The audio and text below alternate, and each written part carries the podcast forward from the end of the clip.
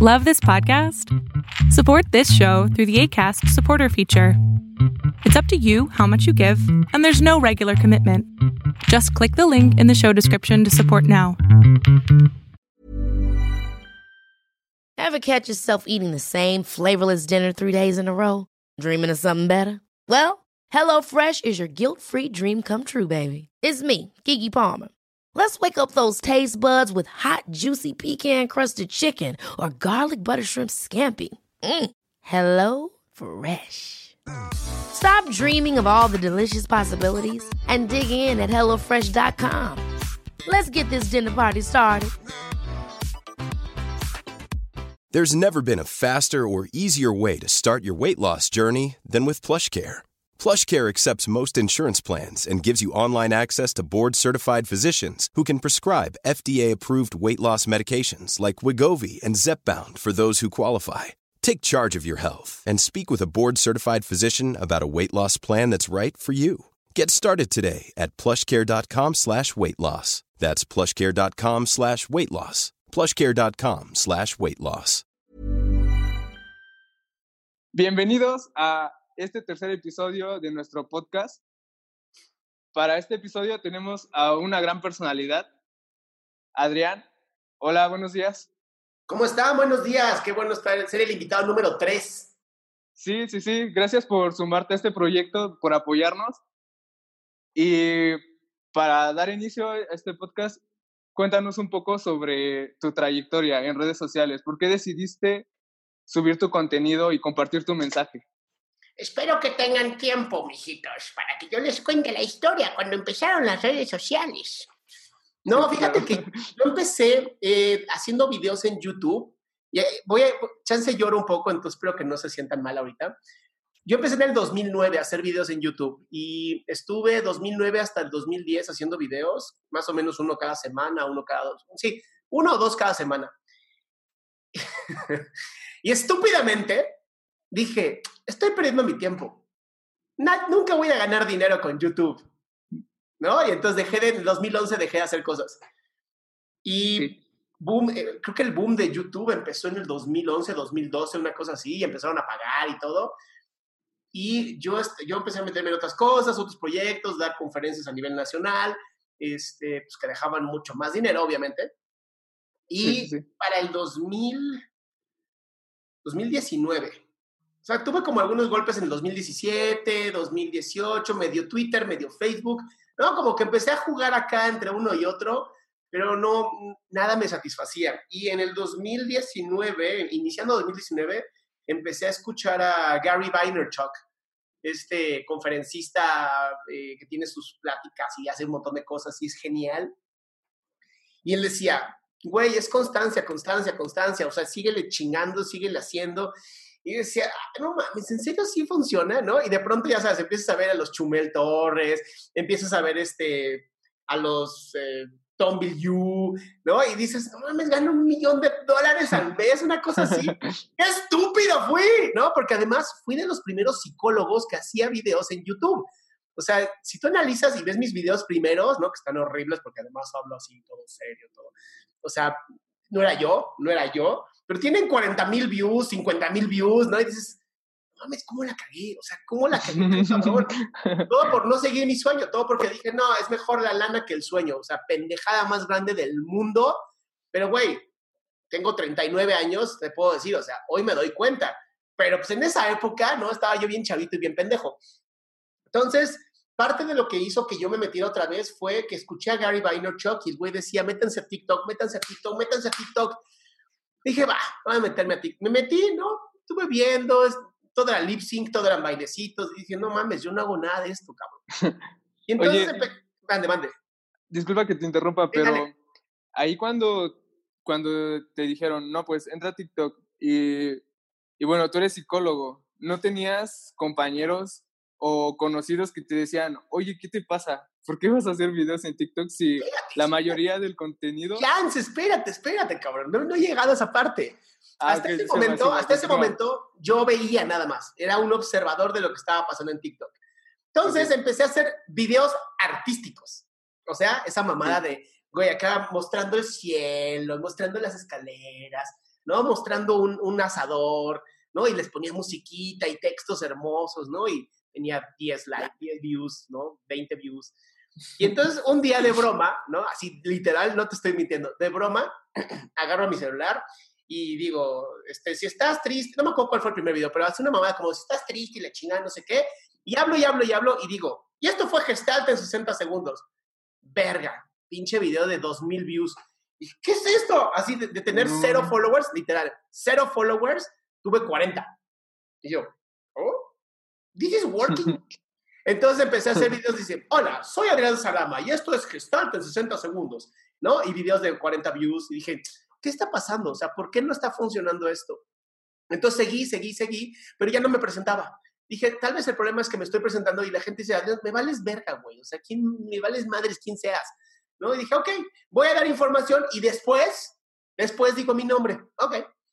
Un día hago lo siguiente, no te estoy mintiendo. Y lo, lo puedes ver incluso en el, si te vas muy, muy a los primeros videos, ¿ok? Y hago eso. Okay. ¿Quieres llorar? Llora. Está bien llorar y no sé qué. Güey, pinche video así de 300 mil views, súper así viral. ¿no? 50 mil followers de golpe. dije, no mames, güey. Esto es, y ahí es donde empezaron los colegas a decir, no mames.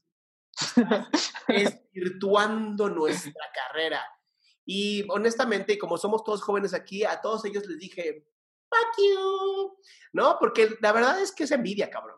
O sea, el hate es, bien bonito porque es, el hate habla de la persona, habla de cómo les duele por dentro que otras personas brillen, que otras personas tengan este éxito.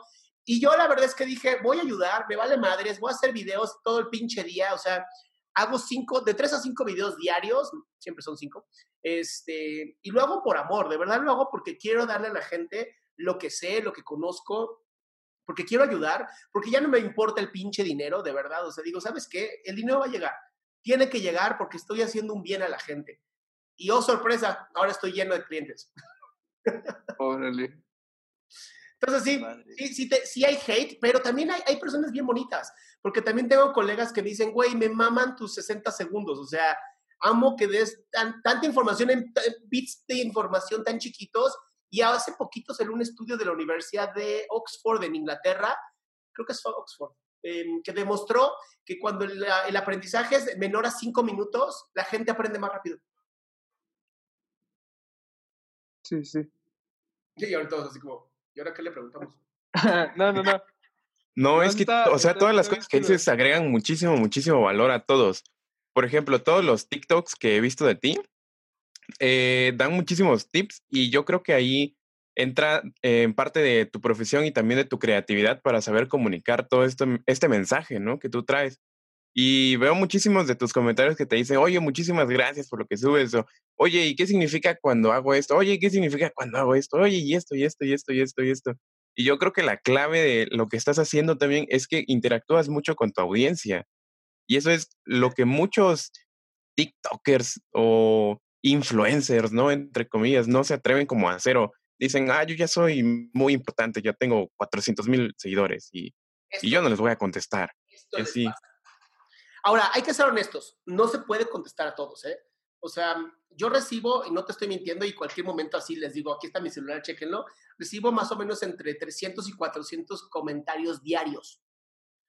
Digo, también he subido como 600 videos, ¿no? Entonces, obviamente eso ocurre. Pero, y no se puede contestar a todos, y, lo intento, de verdad lo intento, y la, ver, la verdad es que, ¿qué le dices a la gente que te dice gracias, te amo? O sea, después poner gracias por tus gracias, ¿no? Pero se me hacen comentarios como muy banales. Ahora, los que me, me hatean, porque hay varios, ¿no? Pues está bien, ¿no? Hate. Dan views, dan views. Sí, además, obviamente, pues me te vieron, te volvieron a ver para poner el comentario. Se tardaron poniendo el comentario porque quieren que quede perfectamente la. Entonces, ya le dio como tres o cuatro views, güey. Gracias, hate. y la verdad, sí. Contesto a veces los más divertidos. O sea, eso sí, los hago video incluso, ¿no? Para que pues, ahí está tu nombre, ¿no? ¿Quieres que sea público? Ahí estás. Pero hay gente, y tuve un, un hater muy bueno, la verdad, un muy buen troll, que hasta hacía videos, güey, así, haciendo comentarios de este es un imbécil, es un pendejo y no sé qué. Y así, se no, emputaba el cabrón. Y me decían, ¿ya viste, Adrián? Y yo, sí, ya vi, pero no mames, me hacía un video diario el güey de hate, entonces lo bloqueé. Y ya me cansé. Porque además toda su, todo su hate mal informado, con evidencias este, imparciales, ¿no? O sea, eh, los nazis hicieron un estudio donde demuestran que los judíos son una mierda. Güey, son los nazis, o sea, está súper, ya sabes, totalmente tonía cognitiva, güey, está mal influenciado, o sea, claro que los nazis van a creer esto y van a encontrar estudios que lo demuestren. Entonces, pues no son estudios control, no son estudios reales. Entonces, mira, yo el hate tengo una promesa de vida que es no contestar hate nunca, porque es gente que está bien lastimada. Entonces, ¿por qué los lastimo más? Sí, sí, sí. Eso sí, eso sí, bastante. Igual, fíjate que, o sea, nosotros de los videos que hemos subido, aunque apenas vamos creciendo, hay ahí ya uno que otro que dice, eh, oye, pero lo que suben parece un guion, ¿no? O, oye, eso se leyendo. ve. Está leyendo. O, oye, eso se ve como actuado, ¿no? Sí.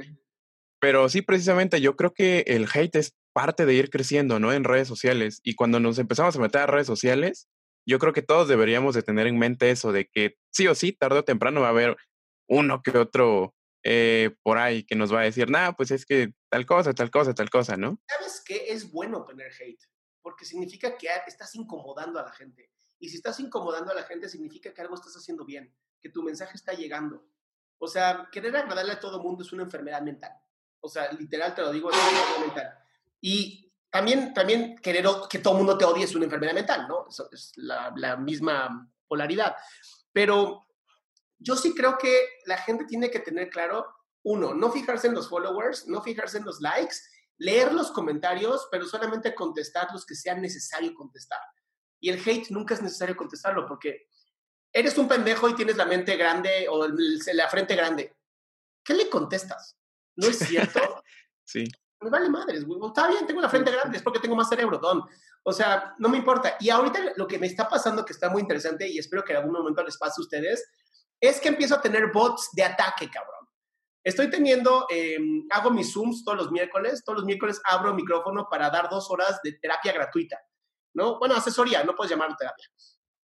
Y ayuda, eh, ayuda entre 10 y 15 personas todos los miércoles. Güey, no sabes todos los bots que me empiezan a caer con Adrián come verga, Adrián es un pendejo, Adrián es que así de textos, textos, textos, entonces tengo que bloquear, tengo que estar hablando con la gente, pero también controlando el chat, pero, o sea, se vuelve muy complicado, ¿no? Porque empiezan a dañar el, o sea, la gente que, quiere hacer preguntas, ¿no? Entonces, ¿Para qué les contesto? ¿Para qué abro micrófono a alguien que va a decir, eres un imbécil, come, come no sé qué? Sí, sí. No, pues sí. no, no, sabía que, no sabía que se podía poner bots dentro de una reunión de Zoom, ¿eh? Eso es algo nuevo. Son, son, y además son hackers de 15 años, cabrón. Porque las cosas que te escriben así, come caca y no sé qué, güey, ¿tienes 15 años? Eso sí. No inventes. Sí, hablando de, los de 15 años, precisamente, que yo creo que es como la mayoría de los usuarios de TikTok o una gran parte de usuarios de TikTok, ¿cómo tú ves esta plataforma? Bueno, que en nuestro caso es como nuestra plataforma principal. ¿Y cómo ves tú a todos estos influencers que se están haciendo bastante, bastante famosillos que tienen como 15, 16, 17 años? Uno, uno, qué chingón. Neta, qué chingón que tengan la capacidad de generar tanta gente. Pero lo que muchas veces estas personas no entienden, y hay un, hay un documental que me acaban de mandar buenísimo de YouTube, que YouTube estaba perdiendo como el, el éxito a través, porque Netflix y Hulu y todo esto se empezaron a golpear muy duro. Entonces, YouTube empezó a hacer em, como documentales de los influencers, de gente que se ha hecho famosa por Instagram o por TikTok, por esto. Y hay uno... Al ratito. Hay uno Al que... Rato. no sé. L, o Lulu, no sé cómo se llama la chica esta, que habla sobre cómo tiene un trastorno mental de OCD, que es el trastorno eh, compulsivo, obsesivo compulsivo. No mames, güey, lo, lo, ves y dices, ¿qué, qué, terrible lo que está viviendo esta mujer, pero además qué pinche genio es. Entonces, estos influencers que están haciendo pues, cada vez más famosos, es importantísimo, ¿no? Y esto lo digo con mucho respeto, pero es importante que en cuanto tú tienes a más de 100 mil personas que te están siguiendo, o sea, Jesús tenía 12, cabrón, y cambió el mundo. ¿no? Estos güeyes tienen 100 mil o un millón o 5 millones, o esta Charlie de Melio tiene 30 millones, güey. Dices, ¿qué pedo, cabrón? ¿No? En ese momento son responsables de lo que sale de su boca. Y eso es un peligro bien cabrón porque pues ahí tienes a nuestra Barbie, ¿no? Nuestra Barbie mexicana que no le gusta ser prieta. Y, güey, dices, lo que dices influencia a la gente, o sea, sí influye, sí afecta, o sea, hay que tener mucho cuidado y, aunque a veces se toma como a broma de, ah, pues, eh, también ellos son responsables, sí y no, porque ya eres una persona de autoridad y cuando tú tienes autoridad, lo que digas, la gente lo va a creer. Entonces, a mí me preocupa mucho que no tengamos la capacidad incluso de poder demandar a alguien por decir una pendejada tan grave, ¿no? Como si tu marido te pega, ¿no? Dile que ya no, ya no lo haga. Neta, o sea, neta, cabrón, eso arregla todo el pedo, ¿no? Mejor no digas nada, don.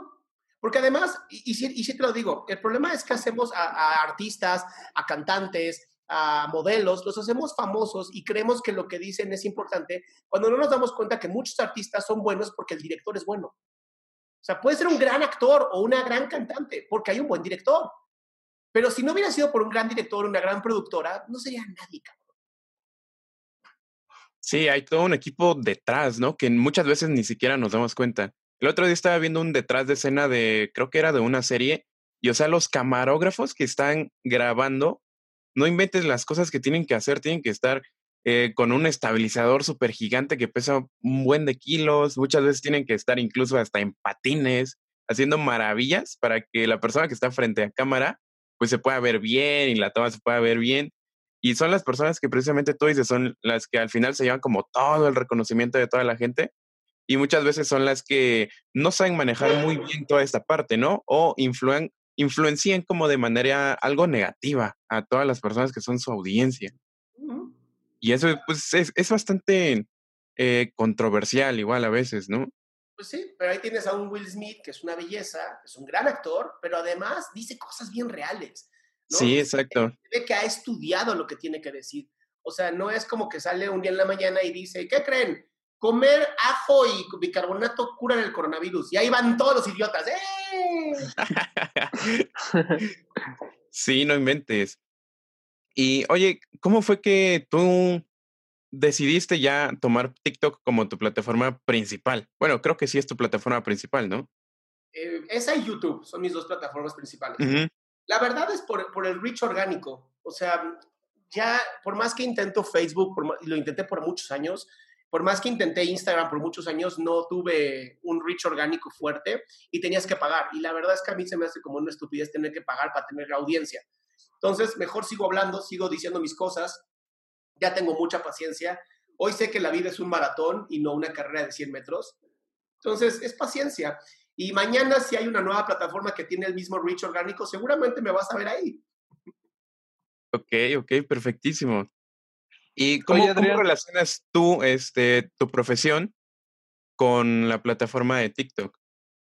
Pues mira, si, si tú analizas TikTok eh, en un futuro, y esto es algo que he visto ya decir a varias personas, creo que TikTok va a evolucionar hacia algo más de educación y entretenimiento, porque ya los bailes y el lip sync como que ya están aburriendo a la gente. Entonces, qué padre ser de los primeros en educación. Y yo, mi, mi misión en esta vida de verdad es ayudar y la primera parte de ayudar es cómo elimino el tabú de la salud mental.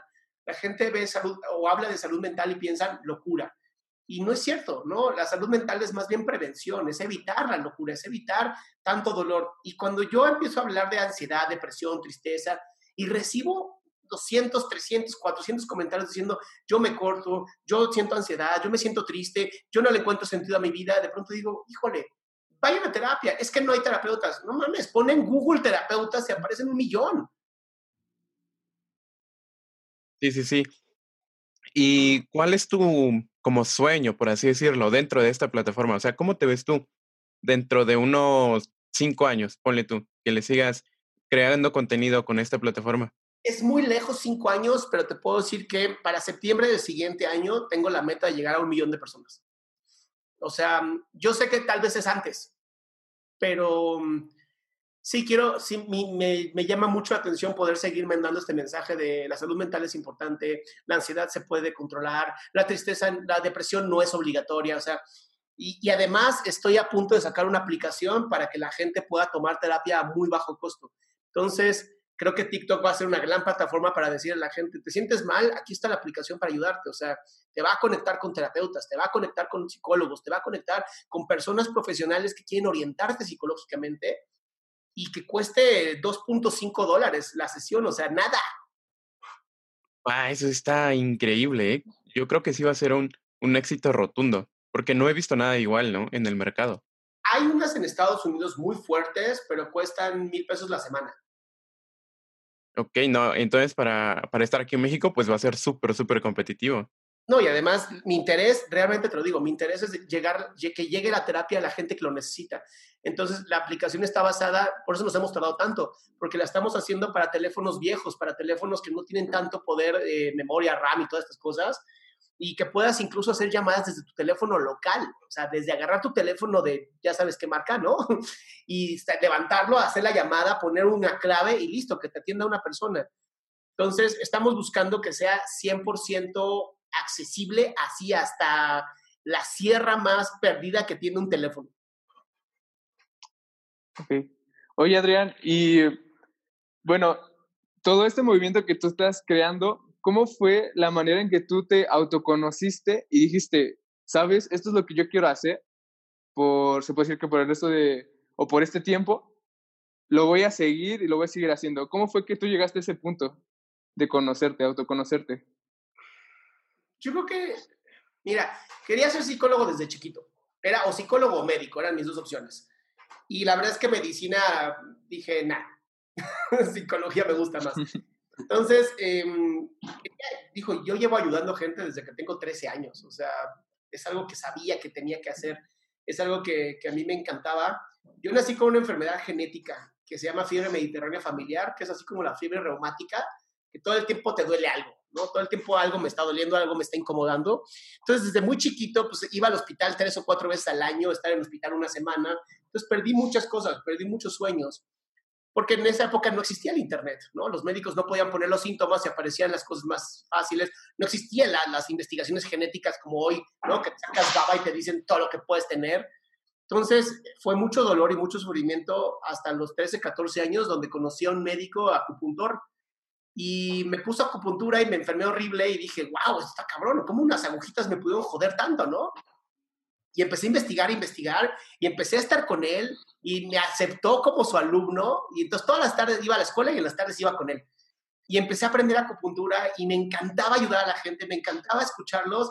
Entonces, desde muy chiquito yo ya sabía qué quería hacer, desde muy, muy chiquito. Entonces, te digo, la verdad es que TikTok y todo esto llegó nada más porque escuché a Gary Vaynerchuk y dijo, güey, ¿quieres llegar a un montón de gente? Métete a TikTok. Y dije, va, y ahí estoy. Ok, perfectísimo. Oye, ¿y qué opinas de, de, las personas que, o sea, llegan ya a la, a la edad de escoger universidad, de escoger qué estudiar para dedicarse en el futuro, pero aún no saben? He visto que muchos chavos no tienen todavía como muy claro qué quieren estudiar, porque o les gustan muchas cosas o no les gusta nada, ¿no? Mira, si no te gusta nada, seguramente es por algún trauma infantil. O sea, no hay ningún niño que no tenga, perdón, no hay ningún niño que no tenga curiosidad. O sea, eso no existe. No existe la persona sin curiosidad, pero existe mucho dolor en la vida. Entonces, las personas que no les guste nada, mi recomendación es que vayan a una terapia, o dos, o diez, o quince, o los que sean, hasta que encuentren qué los apasionaba de pequeños. Porque de verdad te lo digo, yo creo que sí venimos con este chip que ya sabemos que nos gusta desde bien pequeñitos. Y tenemos a los otros, ¿no? Que les gusta todo, cabrón, que son eruditos, ¿no? Tipo Da Vinci y todos estos, que todo les mama. Entonces, lo que yo les digo es, prueba todo, prueba todo. Si tienes la gran oportunidad de entrar a una universidad como la de ustedes, ¿no? El IPN, güey, métete. O sea, ya hiciste el examen y no, no tienes ni puta idea qué hacer, pero ya, ya entraste, güey, métete a la primera carrera. A la que digas, esta puede ser que me guste. Y ya después, un semestre, si no te gusta, te cambias a otra. Pero el chiste es prueba todo. Yo sí creo bueno, uno no creo que las universidades sean la opción para todos, esto es una realidad, pero sí creo que nunca debemos de dejar de estudiar. Esto sí te lo digo, o sea, yo acabé la carrera hace muchos años, muchos, y mi doctorado lo terminé hace creo que cinco, y no he dejado de estudiar, ahorita estoy terminando una maestría en cognitivo cognitual, o sea, yo sigo estudiando, yo sigo aprendiendo, sigo leyendo, sigo, ahora me he vuelto un mega marketer digital, cabrón, o sea, he aprendido lo que no tienes idea de marketing digital y te puedo decir, las agencias no sirven, ¿no? sirven para las empresas gigantescas que pueden tirar un millón de dólares sin problemas. Pero hoy, hoy la verdad es que nosotros como personas normales podemos hacer una campaña de marketing digital con simplemente tener conciencia de que hay que ser constantes, constantes, constantes. Sí, sí, sí. Oye, Adrián, y ahorita que estábamos también hablando sobre educación y de las escuelas, ¿has visto el documental de Un crimen llamado Educación de Jürgen Klarin? No, Jürgen me cae bien a veces. ¿no? Lo he, visto, lo he seguido, he estado, tiene creo que como una escuela, ¿no? Bior, algo así. Vía Lab. Es buena, o sea, pero parece mucho, ¿sabes qué pasa con Jürgen? creo que, creo que está muy americanizado todavía. Y eso creo que es un problema. No, no ha sabido entender la tropicalidad de nosotros, los mexicanos o los latinos. Entonces, lo que él dice me encanta para Estados Unidos, ¿no? Porque si te basas en, en, un Gary Vee, ¿no? Que si tú ves a Gary Vee y haces lo que el güey hace, ya eres un marketing digital 100%. De verdad, ve lo que hace, haz lo mismo y funciona. O sea, el cabrón te, te da todo gratis. Lo que él cobra es estar con él. Luego aquí tenemos, a, aquí tenemos en México a Diego, Diego, ah. ¿Dreyfus? Gracias, Diego Dreyfus, ¿no? Ve lo que el cabrón hace, ve lo que dice, es, no siempre me gusta, de verdad, los sigo a todos, ¿no? Incluso hasta unos hermanitos, así como que veo lo que están haciendo, porque el cómo lo hacen es lo importante. A veces no lo que dicen no es tan bueno, ¿no? Un Javi, Jalif, ¿Daniel Aviv? Daniel Aviv. Un Daniel Aviv, ¿no? Me gusta mucho, pero e, es muy, muy como religioso, ¿no? Entonces tenemos mucha gente muy buena en México que deberíamos estar escuchando y deberíamos de estar, más que seguir lo que dicen, yo te recomendaría que sigan lo que hacen. es muy importante seguir lo que hacen más que lo que dicen, porque a veces van a hablar, y bueno, más bien siempre, se va a hablar desde mi propia experiencia. Entonces yo también te digo lo mismo, no hagas lo que yo digo, haz lo que yo hago. Sigue mis pasos, haz lo que yo hago, no lo que estoy diciendo, porque lo que digo me funciona a mí desde mi, desde mi mundo privilegiado, cabrón. O sea, soy güerito, cabrón, ¿no? Gracias a Dios mis papás tuvieron aquí en México la maravilla de estar en los 60 cuando México era una belleza, ¿no? Y podía explotar todo. Y entonces tuvieron mucho éxito aquí en México. Mi papá siempre ha estudiado cabrón, mi mamá siempre ha estudiado cabrón. Entonces yo tuve la fortaleza y la, y la suerte de, uno, la televisión era una porquería. Entonces me, me la vivía leyendo, cabrón. Mis papás me llevaban a, las librerías y decían, ¿qué quieres comprar? Y lo que quieras te lo regalo. Güey, salía con tres, cuatro libros y me decían, ahora los lees. Ah, fuck. ¿No? Entonces los leía. Entonces, yo nací en una época bien divertida. No había celulares, cabrón. No había cómo distraerte que no sea leyendo o haciendo deporte. ¿Y qué crees que hacía todo el tiempo? Leer y hacer deporte. Hoy ustedes están en una de las peores épocas, mejores épocas del mundo. O sea, de verdad te lo puedo decir. Están en la peor, mejor época del mundo. Porque puedes tener acceso hoy desde tu celular a todas las bibliotecas del mundo, cabrón.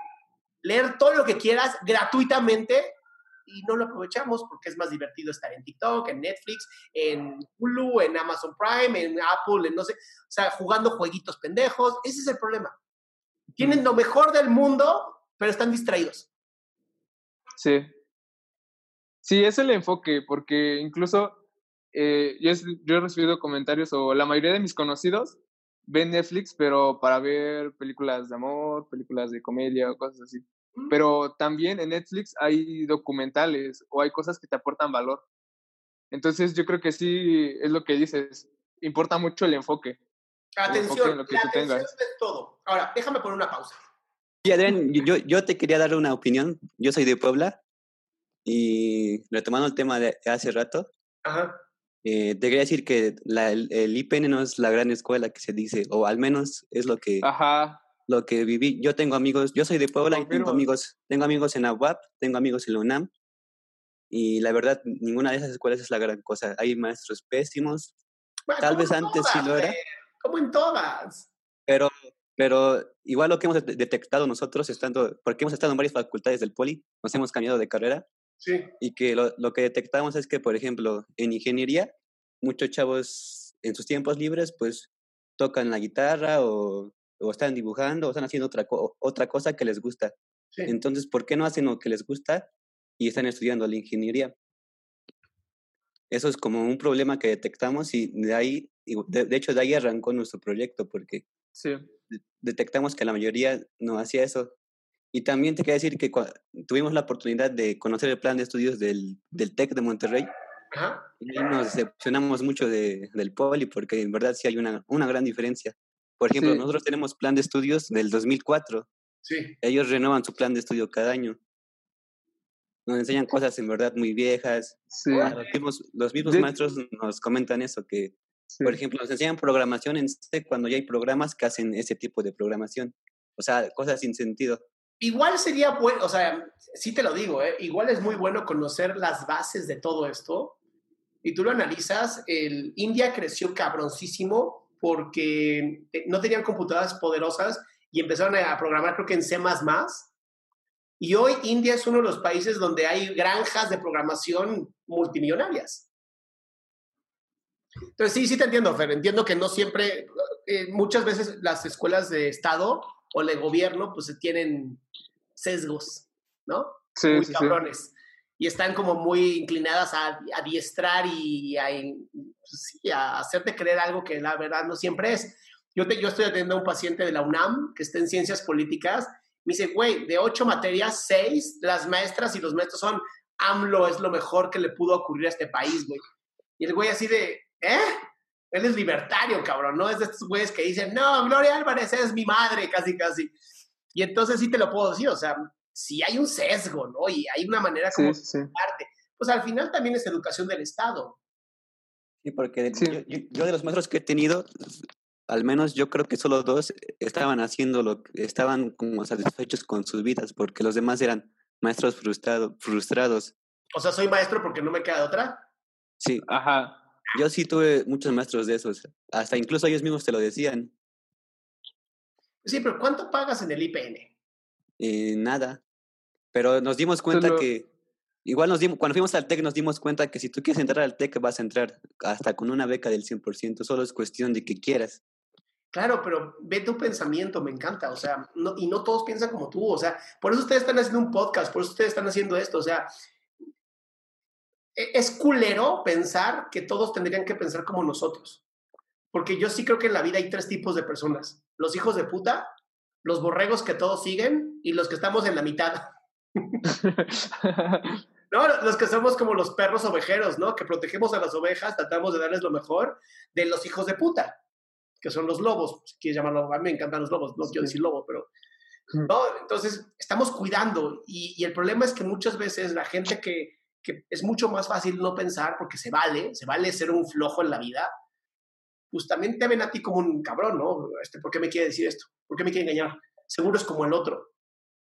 Entonces, pues sí, lo hace muy difícil, ¿no? Lo hace muy difícil el, el poder pues, que todos piensen como nosotros pero si ustedes ya lo, lo descubrieron, van, ¿no? Adelántense. Y además hoy, por Udemy, por Doméstica, por hay un montón de plataformas donde, güey, programación en 150 pesos, cabrón, ¿no? Y un curso de 200 horas. Este, yo te soy bien, bien honesto, yo estoy estudiando mi, es que no es una maestría, son practitioners, pero es que en Estados Unidos es como una maestría. Son 200 y tantas horas conseguí por Udemy de, de comunicación de, cognitivo-conductual por 250 pesos, güey. Y te dan un certificado de Estados Unidos, o sea, y que está avalado en Estados Unidos. O sea, me puse a investigar y dije, güey, por 250 pesos, neta, claro que lo compré. Y estoy estudiando una hora diaria, no más, no le dedico más tiempo. Y esa hora diaria de verdad me ha dado lo que no me dieron años de estudio. Y además creo que para programación ya hay cosas hasta gratuitas, ¿no? Sí, hay una plataforma que se llama Coursera y también dan cursos. No, pero creo que incluso tú te puedes meter a programar gratuitamente en varias páginas que son lo que necesites te lo dan. Y la verdad, si te voy a ser bien honesto, ¿eh? creo que la gente ahorita tendría que empezar a programar porque están dando unos sueldas asazos, güey. Sí. en dinero, sí es dedícate un chingo a estudiarle, porque sí te puedo decir, hay muchos países que están dando eh, ciudadanía porque no tienen programadores, porque la gente no quiere hacerlo. Les caga estar todo el día. Oigan, Edwin se murió, ¿qué onda? Ah, es que estaba guardando la, eh, la, grabación. no puede meterse aquí y seguir grabando. Yo lo acabo de hacer. Ya está, está ya está, está grabada. Ajá. Es que no sé por qué la del se tarda un poquito más. Ah, no importa. Sí. Sí, pero pero sí es, de hecho por eso saqué el tema del documental porque porque ahí habla también de que en la escuela nos como que nos programan para ser empleados, o sea, no no pensar más allá de nuestras capacidades, ni siquiera explorar cosas nuevas. Simplemente depende de qué escuela, depende de qué escuela. Sí, o sea, simplemente seguir lo que podría decir, o sea, yo sí he visto mucho el, gente que sale a lo mejor pensando que van a ser líderes y directores y cuando se enfrentan a la vida se deprimen. Entonces, no sé, a, veces te puedo decir, yo a veces creo que una persona como yo, ¿no? que estoy enfermo, de verdad enfermo de la cabeza, te podría decir, eh, a mí me pudiste haber adoctrinado toda la vida en que yo voy a ser un empleado y por alguna razón no hubiera podido. O sea, algo en mi genética no me lo permite. Entonces, no creo que la escuela, no creo que la escuela nos defina, pero sí nos ayuda a definirnos. Sí, sí, sí. Entonces, eso sí es, pues, es importante, ¿no? Perfecto. Vamos a esperar que llegue el señor Edwin, ¿no? Nuestro acá patrón. Sí, pero que... Mientras yo sigo por guardiando los mensajes. Ti, ti, ti. Mira, Zoom. Buena onda. Órale, ¿qué está pasando? ¿Todo bien por allá? Sí. Todo bien, todo bien. Sí, sí, sí. Entonces, Fer, estás en Puebla, tú. Sí, yo soy, yo soy de Puebla, pero estudio en el Poli también. Órale. De hecho, yo ya yo soy de Tlaxcala. Yo soy de Tlaxcala. Y Edwin es de Oaxaca. ¿Pero están viviendo en Puebla? Digo, por la en México. Ajá. En clases presenciales este, estamos viviendo allá, pero ahorita por lo de la pandemia estamos en nuestras casas. Sí, estamos en nuestras casas. ¿Y están teniendo clases online o cómo están ahorita? Sí, algunos profes. Los otros se dejan tareas. Algunos profes ni no, se ha sabido qué onda con, su, con sus clases, con sus clases. ¿Ves? Ahí es donde tienes tú que hacer lo tuyo, ¿no? Sí. sí eso nosotros como seres humanos tenemos que decir, bueno, pues no me tocó, o sea, lo tengo que hacer yo entonces. Sí, de hecho nos hemos dado cuenta que hemos aprendido más fuera de la escuela que dentro. Sí, totalmente. Lo padre de la escuela es la, la mm, el conocer a otras personas. Sí. Ah, socializar, eso es lo importante en la escuela. Incluso te lo podría decir, muchas, muchas escuelas así caras, ¿no? Las más, más caras, son buenas porque te juntan con gente que mañana puede ser tus socios o tus empleadores o tus empleados. Sí, sí, sí. O sea, más que por lo que aprendiste, es por lo que puedes hacer. O sea, mm, eh, las escuelas se adaptan a cómo va el mundo y muchas veces se adaptan tarde. Por eso somos nosotros los responsables de nuestra educación y leer es la opción, la opción, no hay de otra. Hay que estar leyendo todo el tiempo y la gente no le gusta, es, más divertido ver Netflix. Sí. Bueno, y ¿Y tú qué le recomendarías a, a los jóvenes para o herramientas que pueden utilizar para autoconocerse?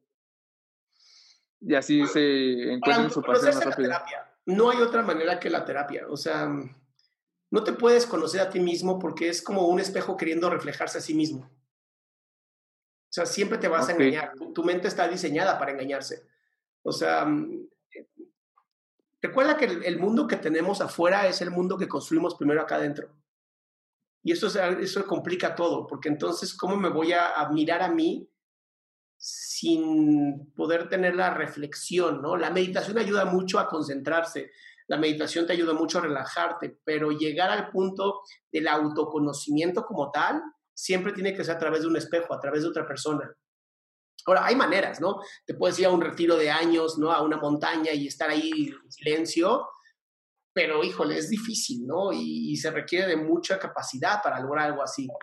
Entonces, mi recomendación es terapia, ¿no? Encontrar un terapeuta que, que, te, que te genere empatía, que digas, creo en lo que dice, me encanta la vida que lleva, este, que, que, haya congruencia, eso es bien importante, porque también así como hay malos médicos, hay malos terapeutas, cabrón, ¿no? Y hay gente que sí estudió, pero son unos idiotas, y hay gente que no estudió, pero es muy buena. Y ahí llegó el Edwin. Vamos a ver aquí.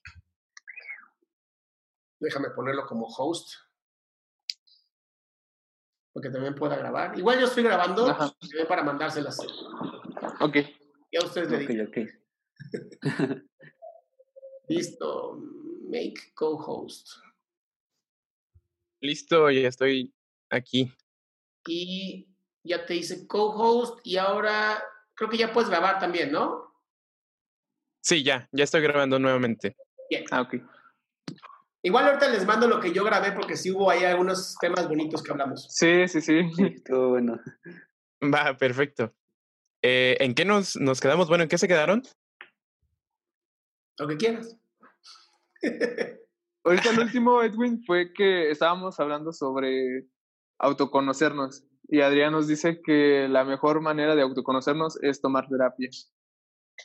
Entonces, esto es lo último que estamos platicando. Además, acuérdense que lo que estoy buscando es que se quite el tabú, ¿no? De, de tomar terapia. Entonces, el mejor autoconocimiento es la psicoterapia. Este, hay, hay buenos coaches de vida, pero hay que tener mucho cuidado. Em, por lo menos observa que la vida de ese coach sea la vida que tú quieres. Porque no siempre estudiaron eh, una carrera, no siempre estudiaron una maestría, no siempre ellos tomaron coaching o terapia. Y entonces o sea, yo te diría, em, alguien que no es un terapeuta, pero yo diría, yo iría a un coaching con él, sería con Diego Dreyfus, ¿no? O sea, que me dé unas putizas me encantaría.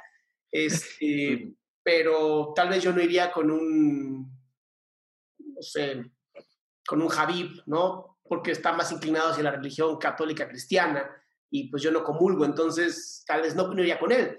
Pero yo tengo mi propio terapeuta, soy un honesto, yo llevo creo que toda la vida en terapia. Y me encanta. Y voy cada semana religiosamente. Y no, nunca, me, nunca me he encontrado en la... Bueno, en algún momento sí tuve el problema económico muy fuerte, caí en una terrible bancarrota, pero no dejaba de ir a terapia, ¿eh? Pedía prestado para ir a pagar al terapeuta. Oh, wow, ¿en serio? Y te soy bien honesto, creo que fue lo que hizo que saliera más rápido.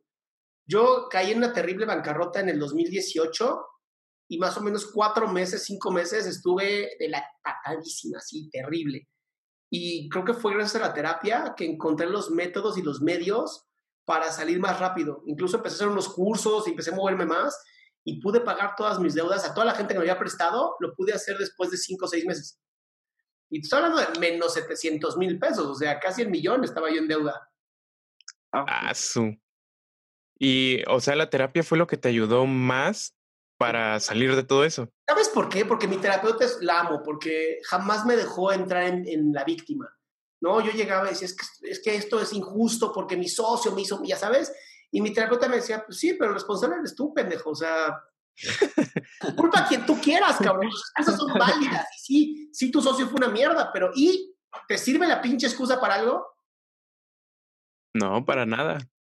Entonces, eso me ayudó muchísimo, y de verdad lo digo, o sea, tener un buen, un buen terapeuta, una persona que admires, que digas, me encanta cómo puedo autorreflexionar y darme cuenta de lo que me dice, ayuda tanto, cabrón. De verdad, yo jamás he dicho, bueno, sí, nada más que una sola terapeuta, pero jamás regresé con ella, sí dije, perdí mi dinero. Pero pues bueno, no, aprendí que no me gusta cómo es. ¿Y cómo nos podemos dar cuenta cuando una persona es buen terapeuta y mala terapeuta? Te das cuenta, te lo juro, te das cuenta.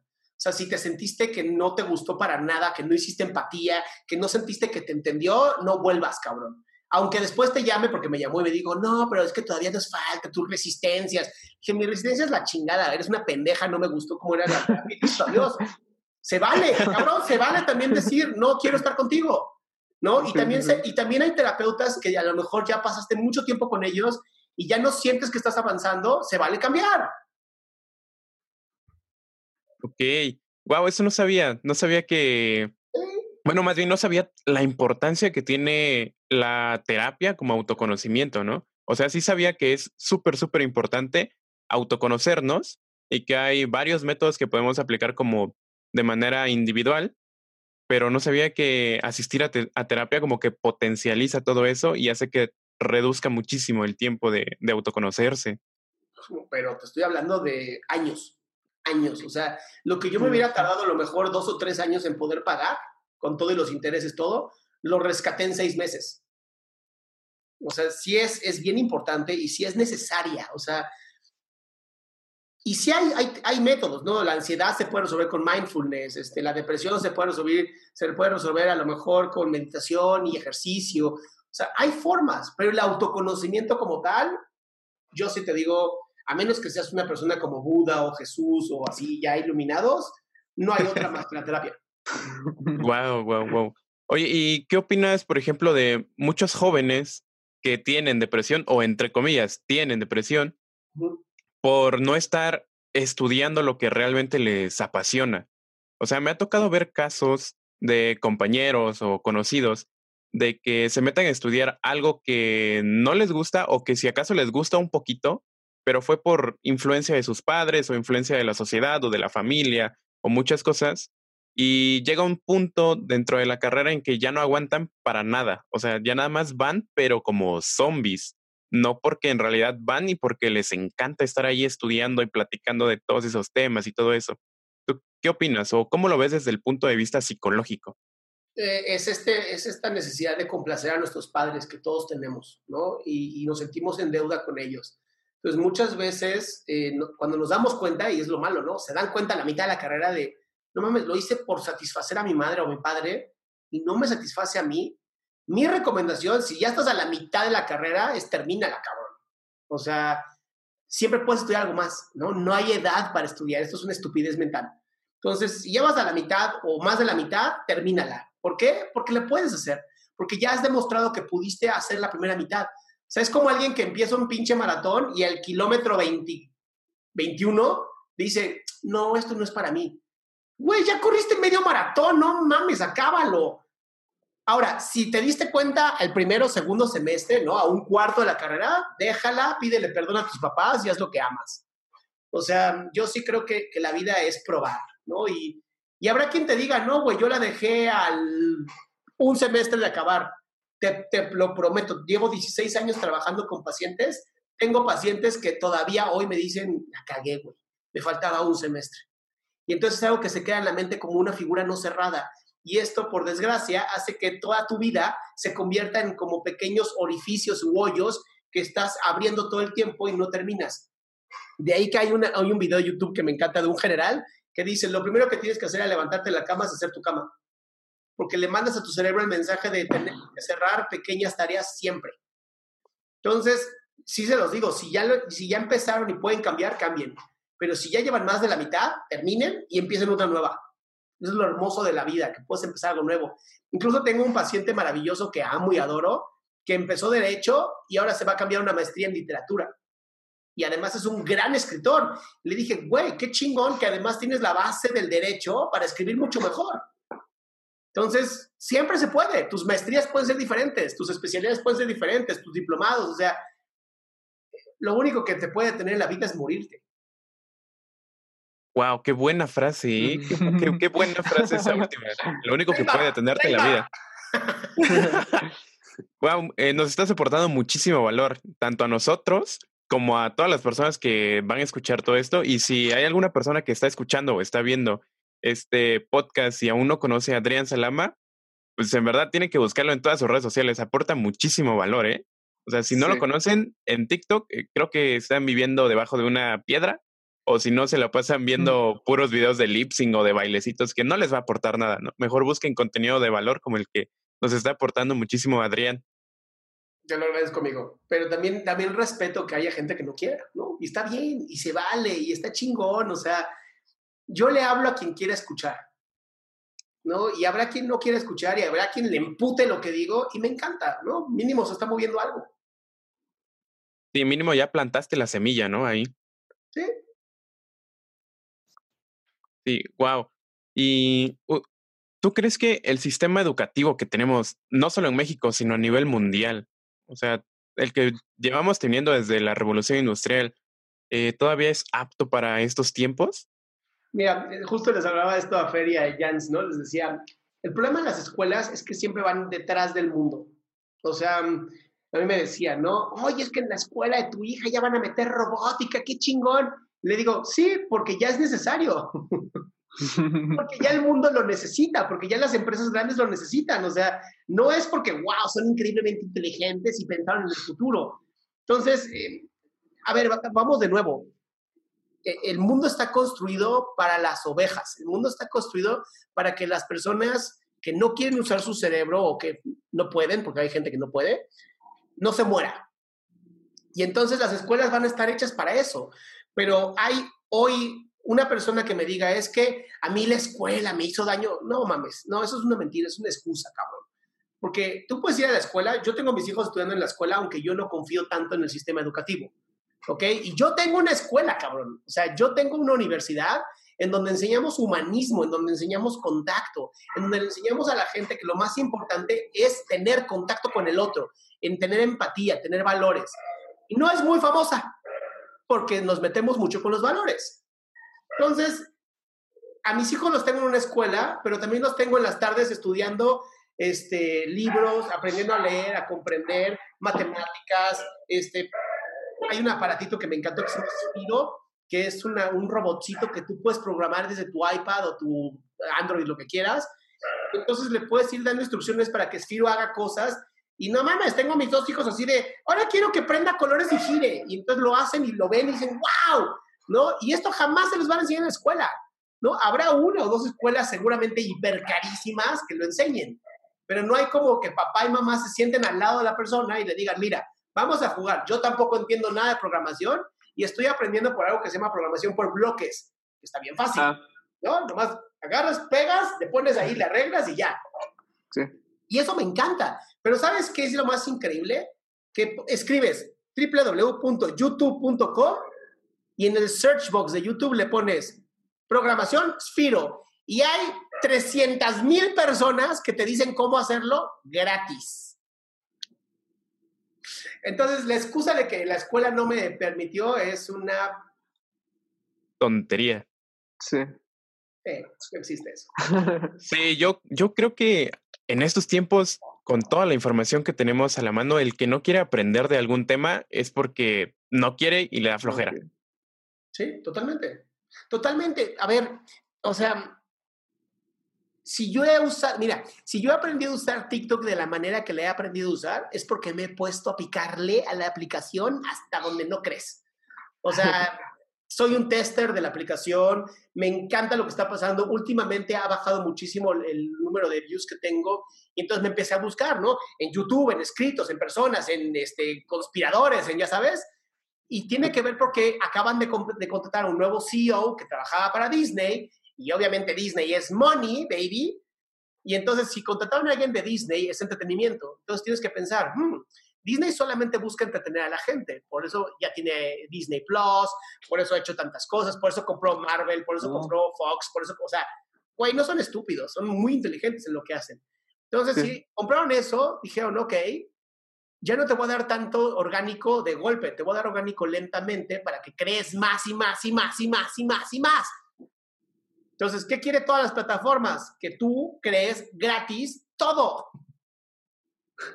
Sí, el otro día estaba viendo eh, igual información sobre todo lo que está pasando ahorita en TikTok y la manera de poner anuncios no es como se hace en otras plataformas, ¿no? Que te salta ahí un anuncio de cinco segundos sobre algún producto, sino que aquí en TikTok las marcas que pagan por hacer publicidad compran como un hashtag o compran como un trend o hacen un trend y las personas empiezan a subirse a este, a este tren de los hashtags o del tren de la semana y todo eso sin saber que están haciendo publicidad gratis.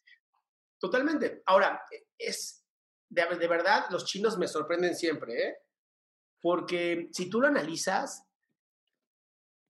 tú pagas por un hashtag que la gente va a empezar a jugar y un día aparece una marca de belleza, ¿no? Con cuidado personal hashtag cuidado personal. Y tú ya fuiste programado por 200 mil videos que se llamaba cuidado personal, a que eso era importante. Ahora, yo sigo a Auronera Rolera, me encanta esa mujer, de verdad la amo, la amo. Y ella eh, le acaba de pagar Sony para anunciar una tarjeta de PlayStation.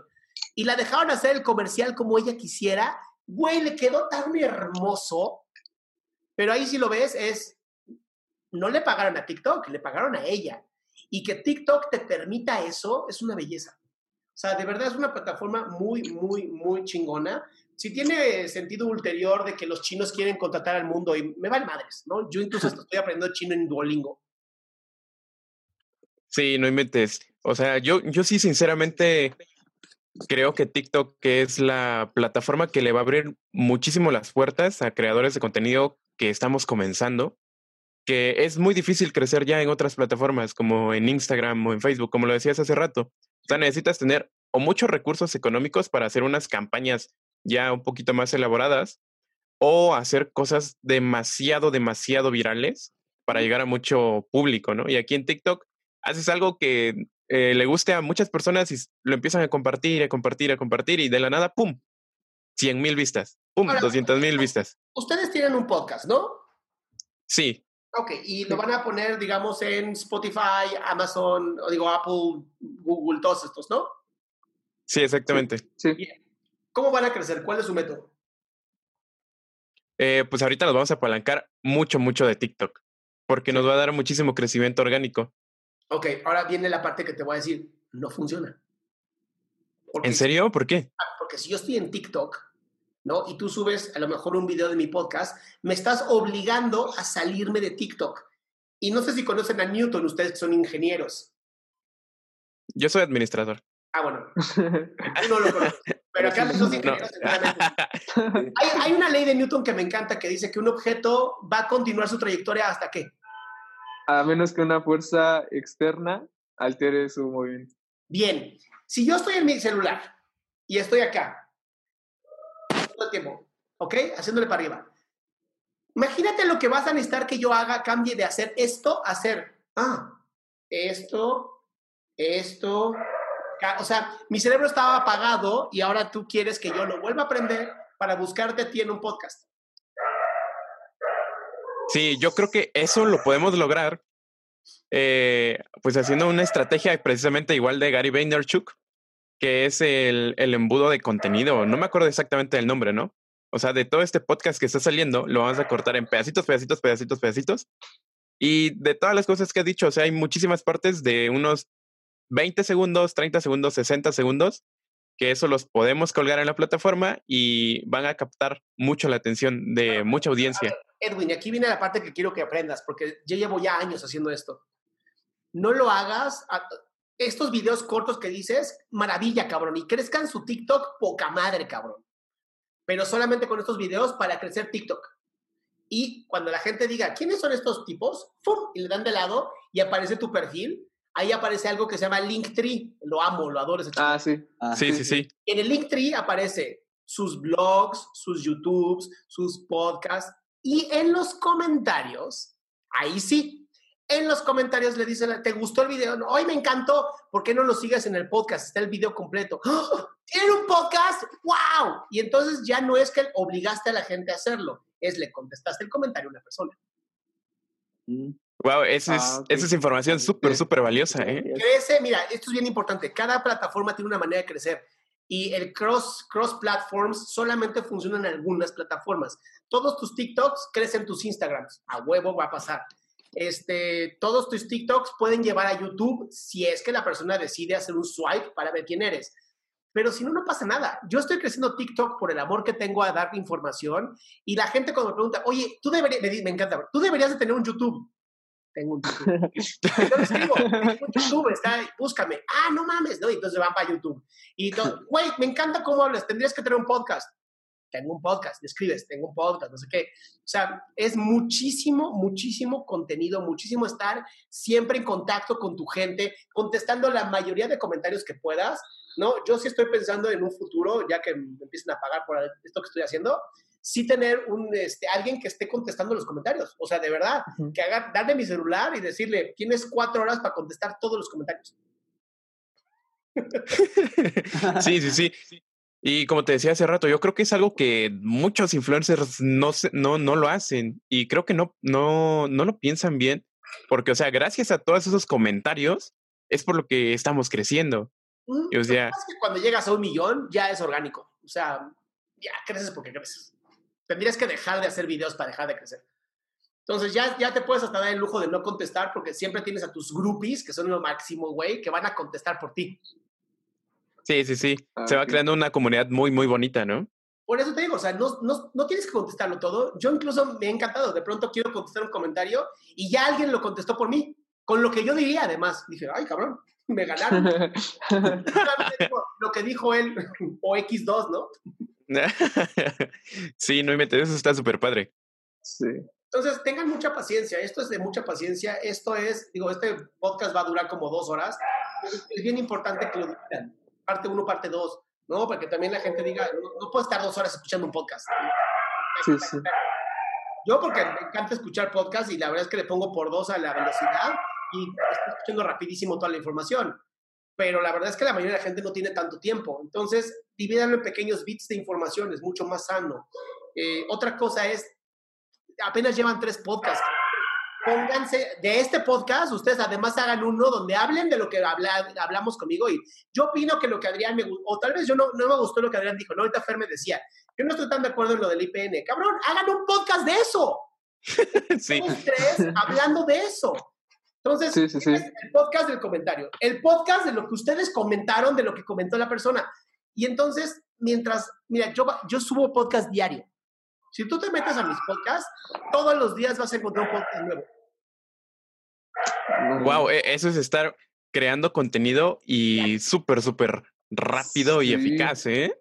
Todos los días tienes que estar subiendo contenido. Si quieres crecer rápido, la única manera es que de verdad te dedicas a esto todos los días crear con, eh, contenido, todos los días hacer esto. Yo ya contraté a una persona que me está haciendo los videos de YouTube. O sea, yo los grabo, voy a su casa, grabo 10 videos, ella se encarga de editar, poner música, todo. Esto lo subo yo a YouTube después, de ahí saco el podcast, porque pues, güey, ya tienes el video, chingada, saca el podcast. Y entonces matas dos pájaros de un tiro. Y de ahí ya se puede cortar en pedacitos y subir a otras plataformas, ¿no? Ajá. es una belleza. Sí, sí, sí. sí. De hecho, estaba viendo que, o sea, los podcasts eh, son como la mejor manera de hacer contenido en, en masa. Porque de un video que estamos grabando ahorita como de dos horas, van a salir, ponte unos 20 clips de unos 7, 8 minutos por ahí. Y ya tienes contenido pues para 20 publicaciones, ¿no? Ya depende con qué frecuencia la quieres eh, publicar como te digo, subes el podcast completito en dos, de una hora y una hora, o ya si te quieres aventar dos horas, pero también subes los recortes de ese mismo podcast. Entonces habrá quien diga, no mames, no me voy a aventar todo eso, pero sí este, voy a verme los, los como highlights, ¿no? De tu podcast. Y de ahí te salen los videos de YouTube donde también tienes highlights. Güey, ya le hiciste. Es muy fácil. Y además hacen un blog, escriben lo que aprendí de Adrián. Tú, Edwin, tú, Jans y tú, Fernando, cada quien escribe el suyo. Son tres blogs.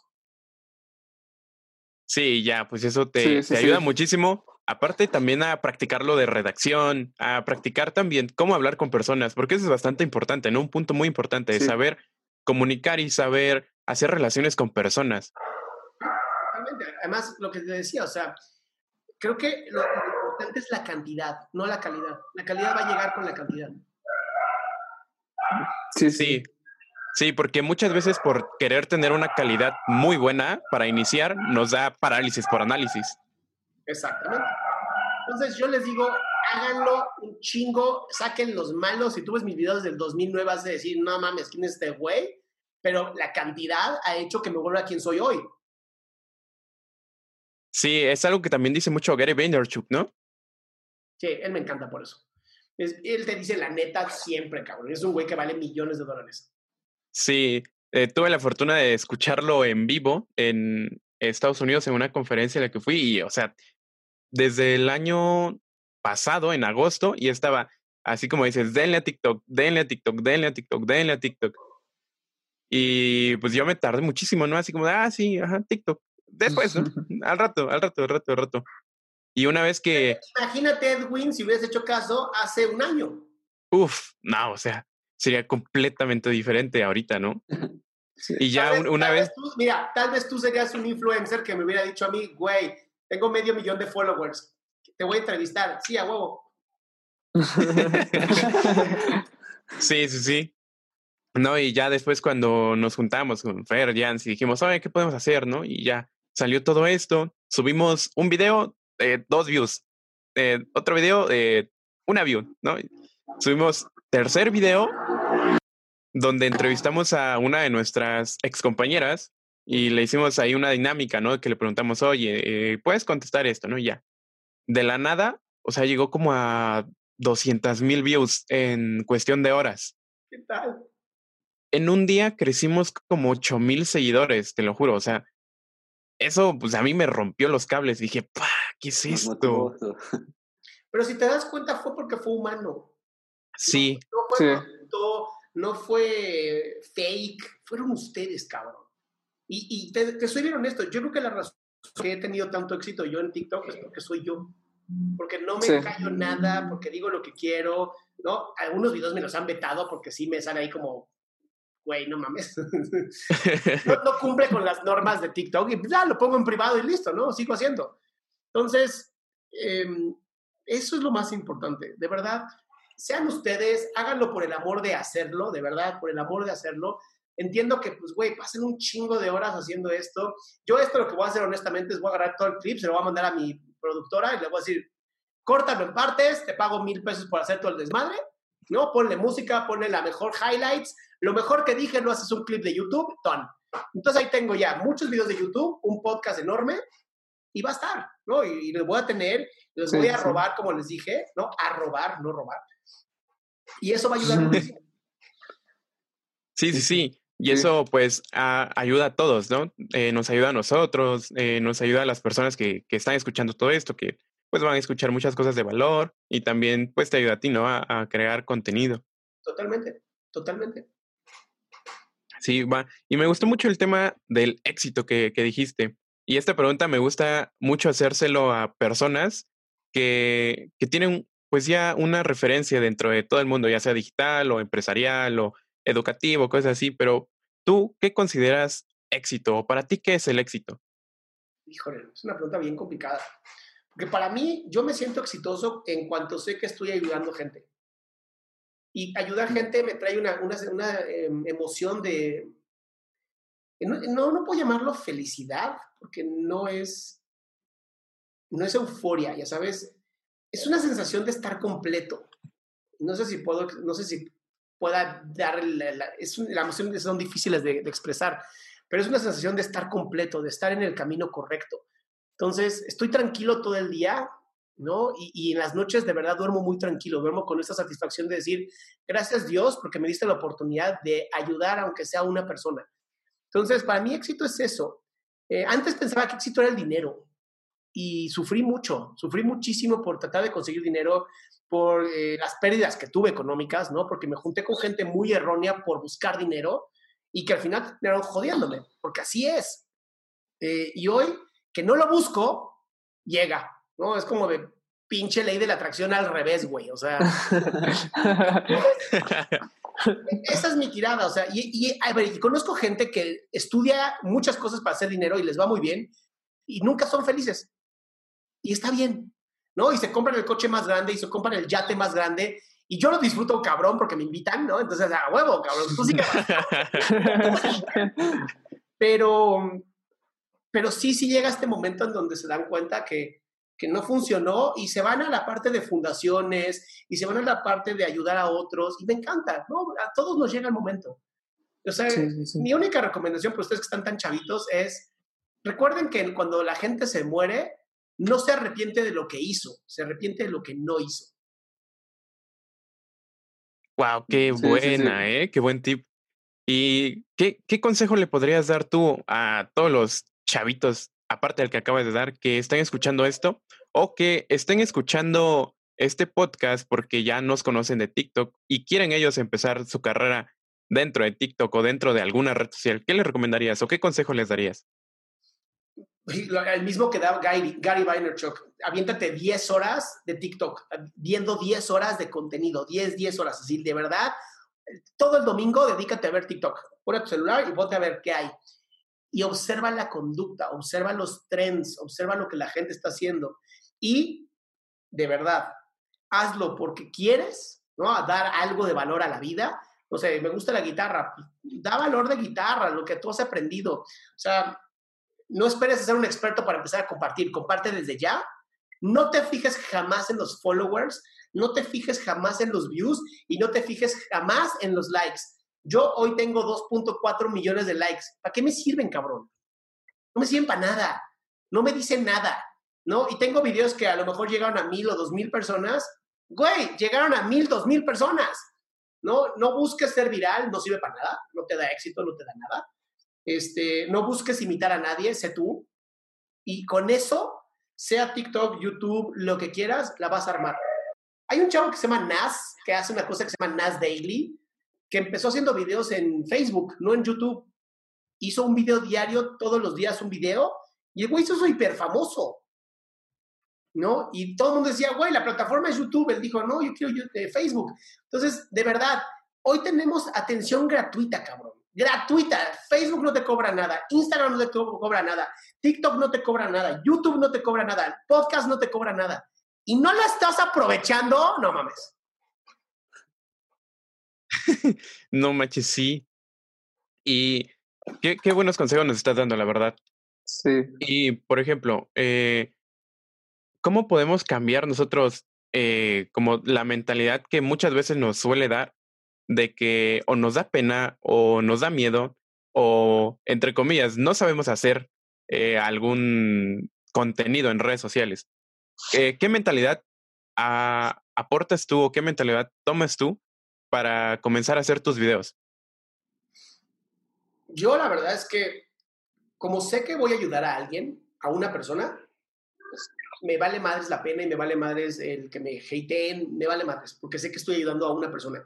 Y mi intención es, quiero compartir esto y ayudar a una persona. Y entonces sé que si yo no lo hago, tal vez ese día, esa persona que pudo haber aprendido algo y ese día no estuve yo presente, ya no lo hizo. Entonces, el miedo es natural y todos lo sentimos y está bien sentirlo, pero tú eres el peor crítico del mundo. Entonces, no te critiques a ti, deja que el mercado te critique. Y si eres terrible y eres una mierda y no sirves, güey, sigue intentándolo. En algún momento vas a mejorar. Nadie empezó perfecto. Nadie, ni Charlie de Melio empezó perfecto. Entonces, o sea, sí puedes crear eh, contenido, más bien puedes crear influencers. Con mucha lana puedes hacer lo que quieras, cabrón. O sea, pero vas a aventarte tanto dinero para ser nadie, para saber que fuiste un fake, que eres completamente eh, vacío, adelante, ¿no? Yo creo que hay que, hay que, si no, si no te fijas en los followers, ni en los likes, ni en los video views, y lo haces por amor, ¿qué puede salir mal? Ah, eso, eso, está interesante. Hacerlo por amor. Está muy bueno y no por querer ser un influencer, ¿no? Es que, a ver, vuelvo a lo mismo. Los que son influencers hoy no creo que querían ser influencers. Y los que sí querían ser influencers pagaron. Eso sí. Eso sí, eso sí. Y se nota. Sí, sí, sí. Se nota. Sí, sí, sí se nota. Y pues igual, yo siento que son personas que, como decías hace rato, llega un punto en el que se van a sentir vacías, ¿no?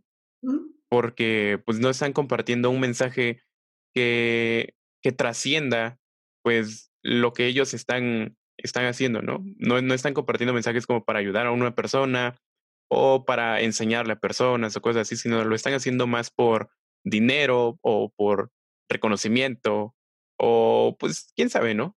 Mira, yo Pero, cinco videos diarios, cinco videos diarios de TikTok y me dicen, güey, neta, ¿cómo le haces? O sea, Está cabrón, güey, que saque cinco, o sea, en 100 días, o sea, tres meses, son 500 videos, cabrón.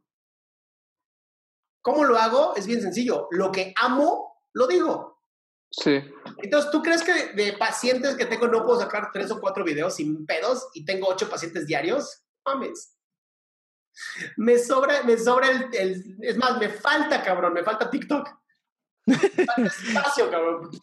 Tengo, literal, tengo una lista de espera en videos que tengo ahí de 20 videos. Nico, mi cuate que te digo que tienen que entrevistar a ustedes, Nico tiene una lista de espera de 190 videos. O sea, güey, cuando haces lo que amas, neta, no se te acaba el contenido. Y eso es bien importante. Ahí sabes si lo que haces estás amándolo. Porque cuando se te acabó el contenido, no lo amabas. No era tu nicho. Cámbiate de nicho. ¿Qué va a pasar? Puedes perder algunos followers, pero vale madres. Hazlo por ti, no por los followers. Sí. Wow, eso, está interesante, está interesante eso. eso nunca lo había escuchado, ¿eh? La verdad. Escuchen a Gary. Gary dice, yo, yo traduzco al español nada más, de verdad, no hay nada nuevo bajo el sol, es real, güey. Viene, te viene desde la Biblia, cabrón, no hay nada nuevo bajo el sol. Imagínate lo que ya sabían en esa época y hoy te lo vuelvo a decir, no hay nada nuevo, lo que se está diciendo es lo que ya existía. A lo mucho la tecnología es nueva. Pero, eh, vale madre. sí, oye, ¿y qué libros nos podrías recomendar tú a nosotros que estamos comenzando en todo esto? No solamente del podcasting, sino a crear contenido en redes sociales o en el mundo del emprendimiento. Mira, de mundo del emprendimiento tengo yo un libro que se llama Soy Potente. Eh, los pueden checar en mi página de internet, adriansalama.com. Y ahí viene, tengo un libro que se llama Soy Potente, lo escribí con mi papá. Y es un libro donde te ayudo a, literal, romper con los miedos pendejos y con las creencias que te limitan. Pero hay un libro que a mí yo no dejo de recomendarlo y, lo vuelvo a leer y lo vuelvo a leer cada año, que se llama El Principito. Que es un libro que de verdad, si lo lees a fondo, es, te dice cómo vivir la vida acá. O sea, no hay más. Es, es como la guía perfecta para la vida está en ese libro. Y es un libro que yo todos los años vuelvo a leer, todos los años. Ahora, había un libro que me encanta de Mark Mason, que escribió El sutil, el sutil arte de mandar todo al carajo, que me ah. mamó porque está, pinche libro dice lo que yo siempre quise decir en algún momento y está escrito en ese libro. El arte sutil de mandar todo al carajo. Es una belleza de libro, cabrón.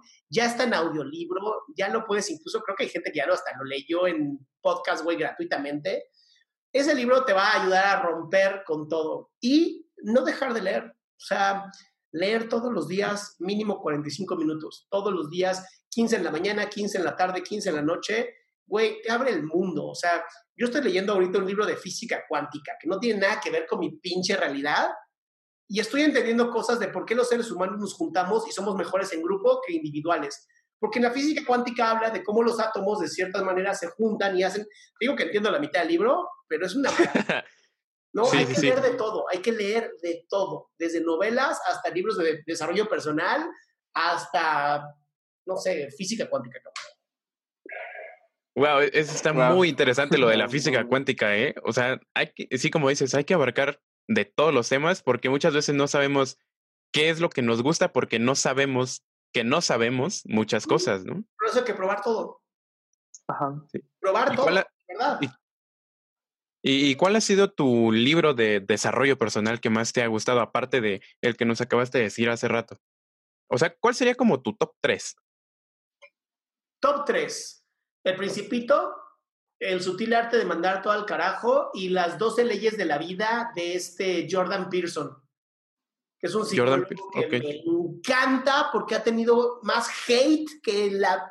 Güey, no mames, es el psicólogo más hateado del mundo. Y me encanta cómo habla. Y tiene, eh, tiene un podcast de, ahí sí hay que saber inglés, eso sí es terrible porque pues, hay que saber inglés, pero tiene un podcast donde habla incluso, desmenuza la Biblia, cabrón, y lo hace de una manera brutal. Wow. Entonces, yo sí recomendaría, esos son mis libros, 12, 12 leyes para la vida, el Principito y El Sutil Arte de Mandar a toda la chingada. Ahora, estos son de este año. El próximo año te voy a decir otra vez El Principito y algunos otros dos. Pero son los que yo leí el año pasado y que me encantaron. Y este año estoy leyendo más libros como de psicología que no recomendaría porque son más de estudios y test que se hicieron. Muy aburrido, honestamente. Son más técnicos, ¿no? Son, son mucho más como para que yo siga creciendo en mi forma terapéutica. Entonces, eso sí, como para el público no están. Pero bueno, chicos, yo con eso creo que terminamos, ¿no? Me encantó haber hablado con ustedes. Y ya quedaron más dudas, pues haremos otro podcast, ¿no? Será más divertido, sería el número 6 o 12. Entonces, este, les mando, les mando este video a, te lo mando a ti, Jans, tu correo. Sí, sí, sí. ¿Va? Claro que sí. Pues no sé si tienen alguna última así cosa que quieran decir. Mm, no, no, ya, ya es todo lo que eh, habíamos planeado para este episodio y la verdad es que, pues muchísimas gracias nuevamente por ayudarnos, por eh, darnos eh, como dos horas de tu tiempo, que la verdad el tiempo es algo súper valioso. y pues sí, estamos bastante agradecidos como contigo, Adrián, y muchas gracias. Pues un placer y sigan ayudando a otros alumnos, por favor. Sí, Adrián, muchísimas gracias por darte el tiempo de, apoyarnos.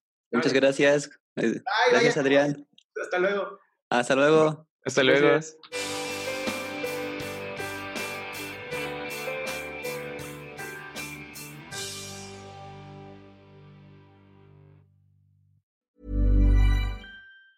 Ever catch yourself eating the same flavorless dinner three days in a row? Dreaming of something better? Well, HelloFresh is your guilt-free dream come true, baby. It's me, Kiki Palmer. Let's wake up those taste buds with hot, juicy pecan-crusted chicken or garlic butter shrimp scampi. Mm. Hello Fresh. Stop dreaming of all the delicious possibilities and dig in at HelloFresh.com. Let's get this dinner party started. How would you like to look five years younger? In a clinical study, people that had volume added with Juvederm Voluma XC in the cheeks perceived themselves as looking five years younger at six months after treatment. Look younger, feel like you. Add volume for lift and contour in the cheeks with Juvederm Voluma XC. Reverse signs of aging by adding volume to smooth laugh lines with Juvederm Volure XC. For important safety information and to find a licensed specialist, visit juvederm.com. That's J U V E D E R M.com. Not for people with severe allergic reactions, allergies to lidocaine, or the proteins used in Juvederm. Common side effects include injection site redness, swelling, pain, tenderness, firmness, lumps, bumps, bruising, discoloration, or itching. There's a risk of unintentional injection into a blood vessel, which can cause vision abnormalities, blindness, stroke, temporary scabs, or scarring. Talk to a licensed specialist to find out if it's right for you.